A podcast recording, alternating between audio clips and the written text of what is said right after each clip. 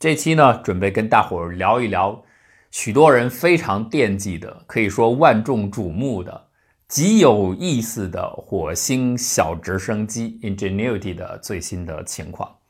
因为这个东西呢，太抓人眼球了。现在在火星上，您上一个 rover，上一个火星车，这大家觉得司空见惯了。但是，哎，这次不一样，这次的 Perseverance 恒星号带了一个小飞机上去了，准备在火星上飞一把。这个当然大家很注意，这是人类有史以来第一次在地球以外的行星上进行动力飞行。注意啊，必须加上定语“动力飞行”。你要把动力去掉，光说飞行，这不是第一次。一九八五年，当时苏联在金星上就已经飞过两个氦气球了，飞了好几十个小时，这是第一次飞行，这是第一次动力飞行，应该很快了啊！现在 NASA 的进度报告。说不早于四月八号，但是应该也不会太晚。他可能要评估一下具体的情况、气象的情况，还有整个现在已经选定的飞行场域的情况。一切准备就绪的话，恐怕这第一次就会很快开始了。那离现在也没有多久了。那到此为止是什么步骤呢？其实这个飞机还没有放好啊。到现在为止，这个飞机其实还连着 rover，连着巡行车的肚皮呢，还挂在上头。就整个恒星号降落的过程当中，其实这架飞机就是被折叠起来，贴着火星车的肚皮放在那儿的。最外面还有一层防尘罩，预防降落过程当中扬起的灰尘将来影响它的工作。仅仅是释放这个小飞机就挺复杂的。大伙说：“哎呀，从这肚皮上放下来多简单呢？你就是有一个分离装置，啪的掉下来不就行了吗？本来那火星车也离地面没多高。”下面您再贴着它肚皮，估计离地也没多多远啊，放下来不会震荡，说给摔坏了，确实没多远。如果它完全释放过过程当中啊，等到全部摆正位置以后，它的支脚的底部离地面也就是十几厘米，掉下来没问题。而且呢，大家看这个小飞机，它之前的做测试当中啊，它从高空掉下来，从一定的高度坠下来，它的支脚的弹性是非常好的，所以问题是不大的。不是这个问题，是要一步一步仔细的脱离，因为你花了这么大的代价，这么多的资源，好不容易把这个飞机 运上去了，你要是仅仅因为因为释放步骤太匆忙造成损坏，或者是飞行不顺利，这个不值当。所以它是有严格的操作程序的，大体上来说是分成六步，要在六个火星日分别完成，等于一个火星日一步。这个火星日跟地球日差不多啊，基本上算是一比一吧，就大约是我们这儿六天，用六个步骤完成。实际上，这最前头还有一个步骤，就是我们说了，它贴着肚皮放啊。如果我们以小飞机飞行的时候，它那个竖直的转轴为垂直向上方向的话，其实它最初折叠的在火星车的肚皮上是横着摆放的，是水平的一个走向。然后外边用一个像吉他盒一样的盖子给盖上。第一步应该是抛防尘罩，把它先抛掉。但是抛掉之后，你不能立刻原地不动，就在那儿把飞机给卸下来，这不行，因为下边有罩子影响啊。所以呢，火星车得往前开，开出一段距离之后，现在大家已经可以清晰的看到整个防尘罩在车子已经经过的地方，在远处的那个样子啊，所以已经离开了。在这个位置开始进行我所说的六步。第一步呢，先是用 flat bolt，这是一种非火攻的螺栓啊，分离螺栓，它的金属部分会迅速产生巨大的应力，造成螺栓断裂，然后嘣的就弹开了，那个劲儿挺大的。大家可以看到，在地面实验室做的相应的测试的样子啊，你可以看得很清楚。这是第一步，就是相当于把这个机构给松开了。这步完成之后，小直升机等于还是水平着贴着 rover 的肚皮的。然后第二步火攻所断裂，这个时候原本水平紧贴着恒星号肚皮的小飞机，它一共有四条支腿啊，就整个的身体就倾斜下来，大概倾斜二十度，距离水平走向向下摆动二十度，而同时呢，有两只脚前面的两只脚就荡下来了，摆好位置。但是这个时候整体的机身的夹角和水平面就是二十度的夹角。第三步。小飞机的顶端在牵引板的牵移作用下转正，你不是现在是等于二十度的水平夹角吗？你得是九十度嘛，九十度才完全垂直过来，所以正好转到完全垂直的位置。垂直姿态摆正之后，最后一步把最后的两条腿啪弹下来摆好，这时候四条腿全部放好了。但注意这个时候，呃，小飞机等于是完全垂直了，但是它还是连着，通过一个螺栓连在恒星号的肚皮上，同时还有大概一些接触点啊，向它供电。因为在整个运输过程当中，为了保持它的电池的活性，实际在运输过程当中，这个 rover 是不断的，就是母体啊，不断的向小飞机是间歇性的充电的。那到此时为止，它还可以对它进行最后一次充电。一旦最后的那一步那个连着的螺栓。断开之后就完全和母体分离了。分离之后，这小飞机怎么办呢？没关系，它顶端有一个电池板，电池板不算太大啊，太阳能板。它其实靠自主供电的，因为这是一个测试飞行。这次的小飞机的目的呢，并不是要执行什么科学考察任务。虽然它也带了两个摄像机，一个是黑白摄像机，一个是彩色摄像机。黑白的那个，呃，分辨率比较低。大概一秒钟有三十次采样，等于拍三十个照片。它是用来导航作用的。然后那个彩色的照相机呢，是用来进行测试的，拍高清晰的彩色图片，飞到空中之后往下照。但呢，这个拍照也好，探测也好，这不是它主要的任务。它主要的任务是来进行概念验证飞行，就是证明在火星条件下，我们使用这样的一个双旋翼的对称旋转的飞机是可行的。因为它特别小嘛，你说你能带多少装置呢？带不了。将来也可能放大，就是我们相应的数据都收集好之后，带回地球上分析完以后，我们也许把它放大五倍、十倍。现在你只有一点八公斤，将来可能放到二十多公斤。那如果到二十多公斤的话，或许你就可以带个一两公斤的装备，那科学仪器等等就可以上了。所以这次呢，目的呢主要是来验证这个飞行条件的，获得初始的一些测试数据。好，所以仅仅作为一种原型验证。它呢规模小，它没办法像很多的像我们现在的 rover，它自己内部有核热源的装置，就是通过核能来供热。在火星上非常的冷，如果是赤道地区夏季的话，哎，那温度不错，能够到二十摄氏度。到了晚上，咱们说的都是白天啊，晚上就非常冷了，能下降到零下九十多度。对仪器来说，对零件来说肯定是损坏的，所以必须要来保热。如果仅仅是凭太阳能来供热的话，万一有沙尘之类的天气，把太阳能板一覆盖，这个电能就没有办法保证供应。电能主要的消耗的目的，并不是驱动仪器的做工，那个需要的是比较少的。就跟这个小飞机一样，这个小飞机整个的电池容量大约就相当于三个最新款的 iPhone 手机的容量，它是六个单元组成的，它电量是这样，其中三分之二的电量。不是用来进行动力飞行的，不是提供这个螺旋桨的动能的，是用来保热的，因为它自己没有办法像大型的装置一样，它用核热源来供热，所以白天一整天它充电效率也不大，因为它那个电池能，嗯，太阳能板比较小，要整整一天都在充电。等到飞行选好的时候呢，用来进行飞行，提供三分之一的能量，剩下三分之二就是在天冷的时候夜夜间啊，能够度过。寒冷的火星之夜，所以这是大体的情况。那么它的太阳能板就在它的正上方。有人问，为什么它不设计成现在咱们地球上到处都有的这种像大疆一样的四旋翼的飞行器呢？就无人机的那种样子呢？这是因为在火星上遇到的一个最基本的动力飞行的困难，就是空气非常的稀薄。火星大气的密度呢，只有地球的百分之一。比方说，在地球上，你弄一个一立方米的。空间大约是一空气的重量是一公斤啊，但是在火星上只有十几克，这个差非常的多。因为你主要是利用作用力与反作用原理，螺旋桨向下挤动空气，空气向下反过来给一个飞行器向上的力量。但是如果你的空气质量密度很低很低的话，那你就非常的费劲儿。所以实际上这个小飞机的旋转的旋翼速度是非常非常快的，大概呢现在的设计区间是可以飞到一千九百转每分钟，一千九百转到。两千八百转之间，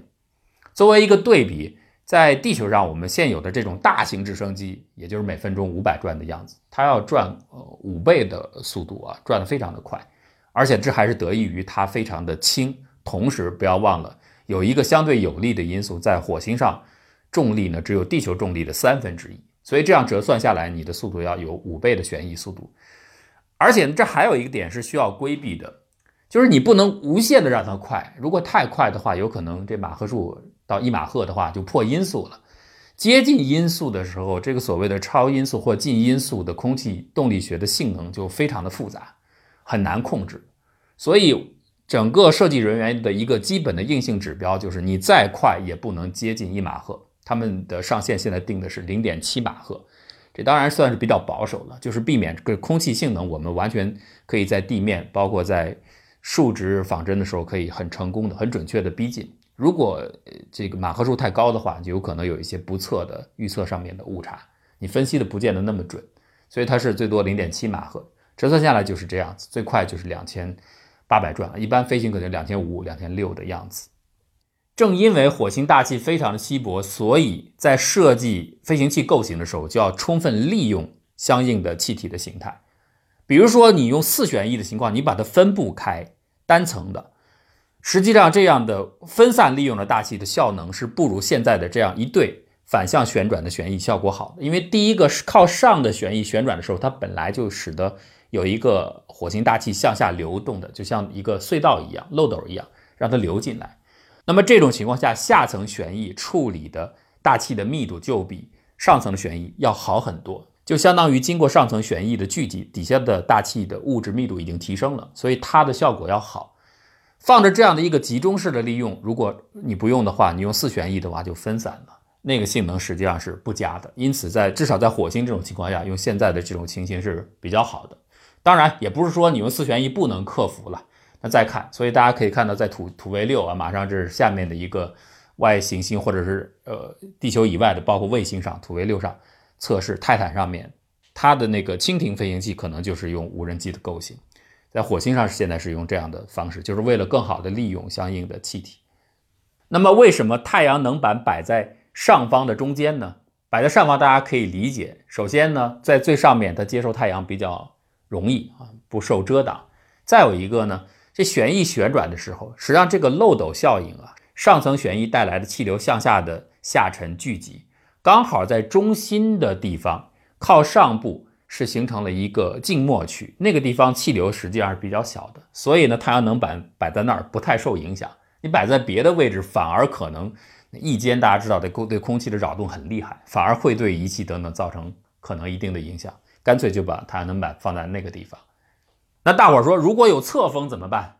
虽然火星上面的大气密度很低，但是仍然是有风的。这侧风对于这么轻巧的、这么精致的一个小飞机肯定是有影响。在地面上，他们做了测试了，就是因为只有百分之一的密度，一般情况下预计这个侧风是能够对抗的，因为它有自己的一个反应调控的机制，这个不可能人在地面上去进行调控制。大家明白这个道理啊？现在都知道，地球信号到火星上，火星再传回来二十来分钟，这个根本是来不及的，所以它实际上是自主控制，它那个算法并不复杂，因为整个这个动力飞行部分啊，就是这个，呃。小小的直升机的设计难点并不是在动力飞行的部分，他们的研究过程当中，在解决这一部分的困难，大概也就是两三年，主要的困难就被克服了。测试过程、原型的迭代，到后面呢，主要是应对航天的部分，就是你毕竟是一个航空器，你要对抗辐射呀，对抗超级的这个在发射和着陆阶段的加速度，你不要被震坏了。比如说在发射阶段，它的水平振动的加速度可以达到八十个 G 啊，这是很厉害的。降落阶段也有，呃，大概七个 G、八个 G 的样子，所以你要成功的发射着陆，在过程当中，然后电池还要不断的保持活性，所以主要是在做做这方面的测试，还有兼容的特性，所有的这些 sensor 啊感应器合在一起能够有效的运作，其实是在做这方面的调试。仅仅动力部分是比较快的，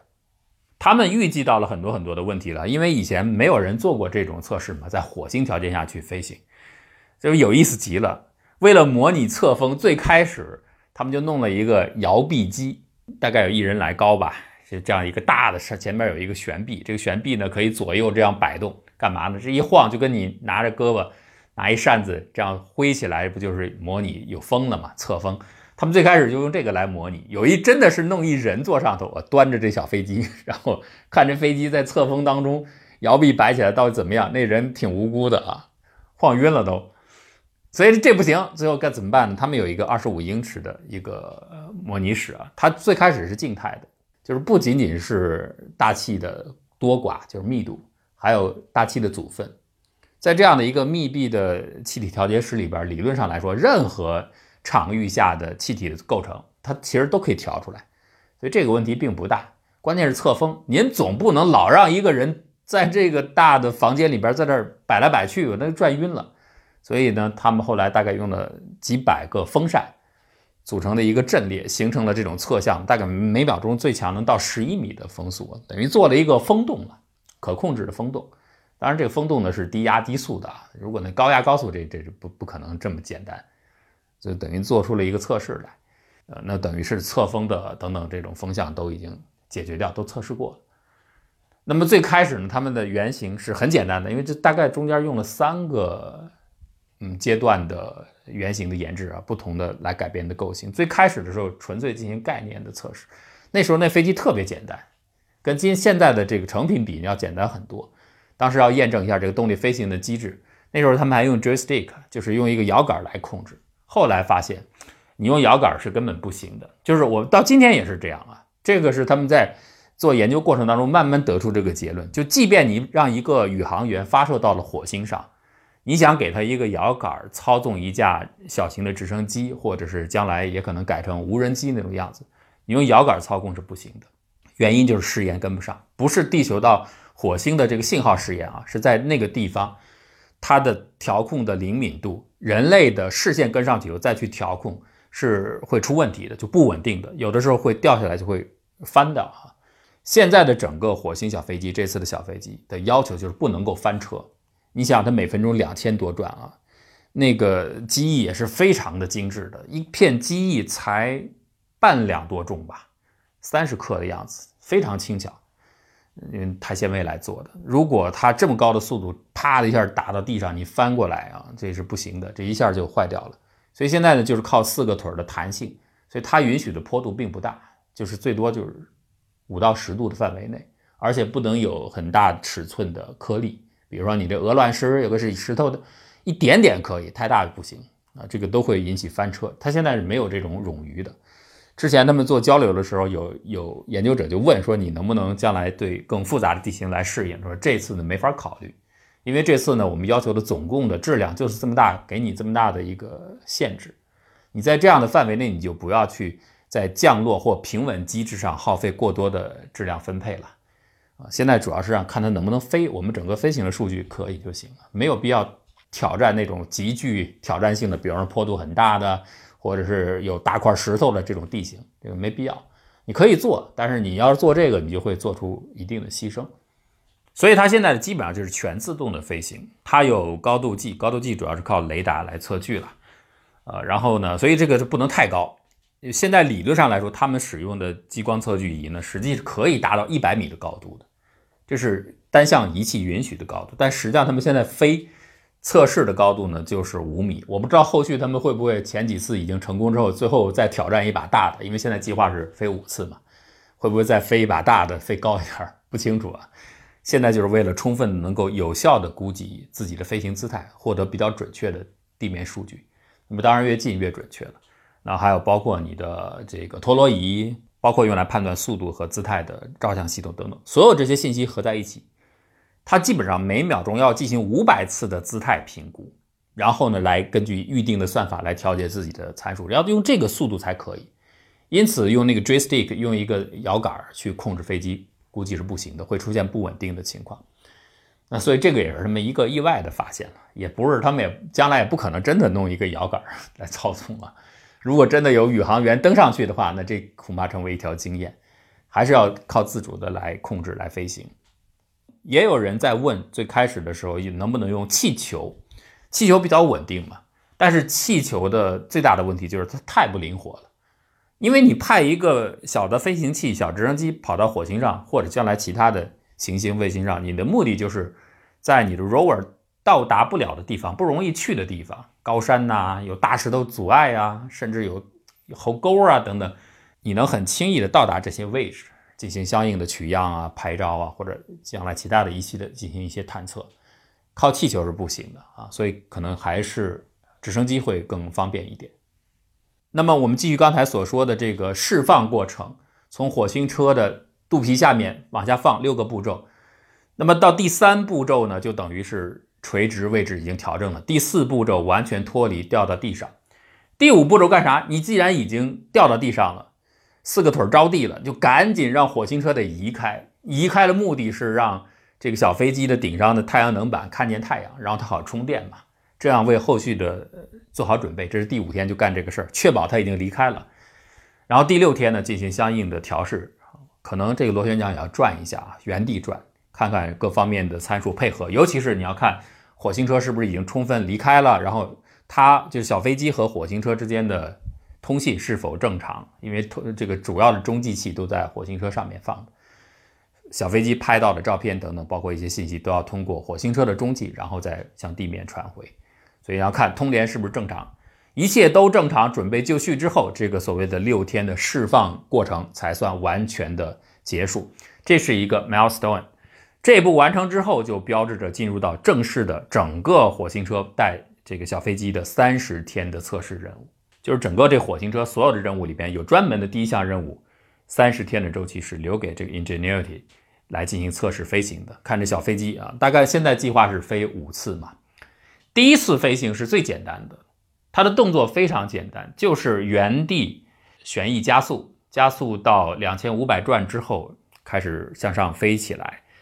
其实它的指标都是比较高的，但是测试的时候是比较保守的，大概一秒钟就飞一米，飞到大约三米的高度，悬停在那里，悬停大致三十秒钟，半分钟的时间。其实它的所有的电池的电量按照现在是可以非常有保证的完成一分半的飞行。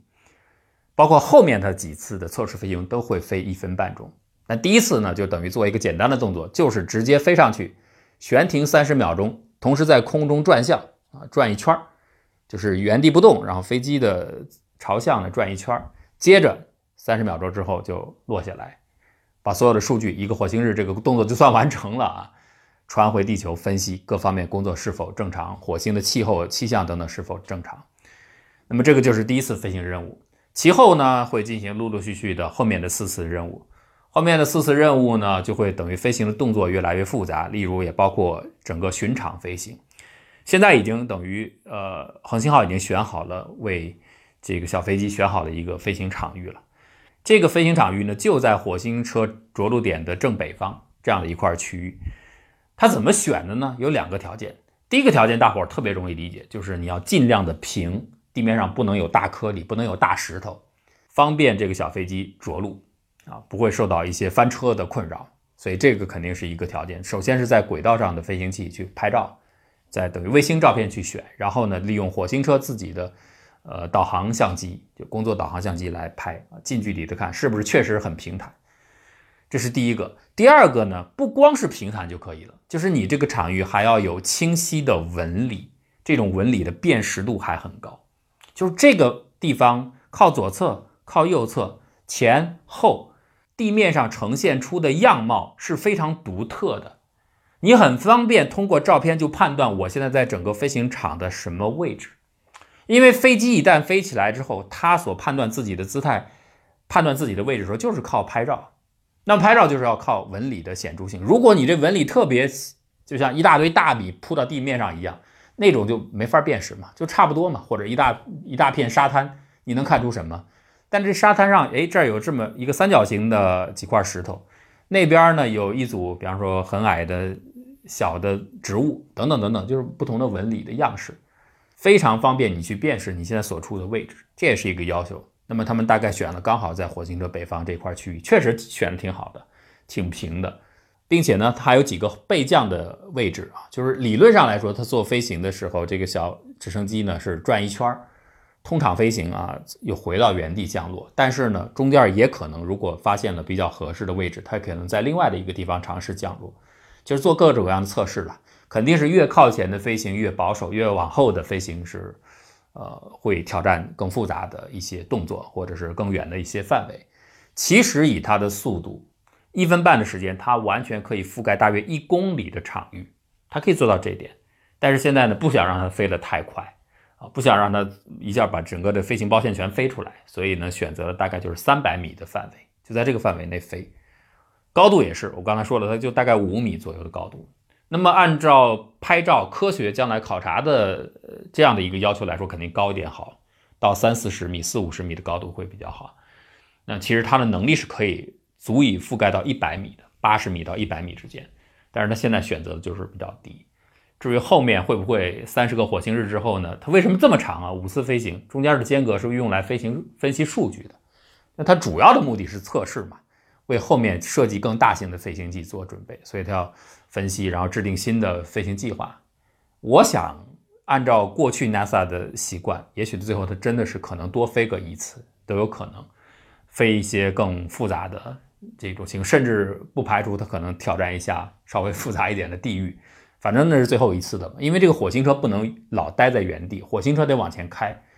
这就是困难所在啊。就是你大家说，那你火星车开走了，我这飞机反正自己供电，我自己在这继续飞呗，也不行。就现在，你必须在火星车和你的距离在一公里的范围内进行中继通联。一旦火星车开走以后，你没有中继通联了，你这个所有的测试也没有意义了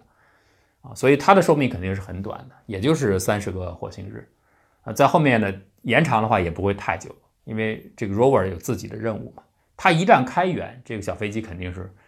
呃就没有作用了。所以至于以后会怎么调整他们的计划，那我们再看。总之呢，现在是到了。释放过程已经快完成了，这飞机已经摆正了，马上就要掉到地上了。全部做到之后，火星车往前一开，校正完成之后，也许咱们现在看吧，预定的计划四月八号之后，可能就要首次的飞行了。咱们可以关注啊，这个小飞机到底，因为它现在第一次呢，可能很简单，任务就是飞到空中拍两张彩色照片回传。我预计呢，到时候再有一个多月之后，我们可能会看到。火星小飞机拍回来的彩色照片，它虽然没有什么了不起，轨道上我们已经拍了很多照片了，但是在距离地面几米的高度，第一次在人类的地球以外的行星上，在空中拍摄照片，这还是呃动力飞行之下的这个科学实验取得了数据，这还是一个首创啊！咱们可以关注这个激动人心的时刻。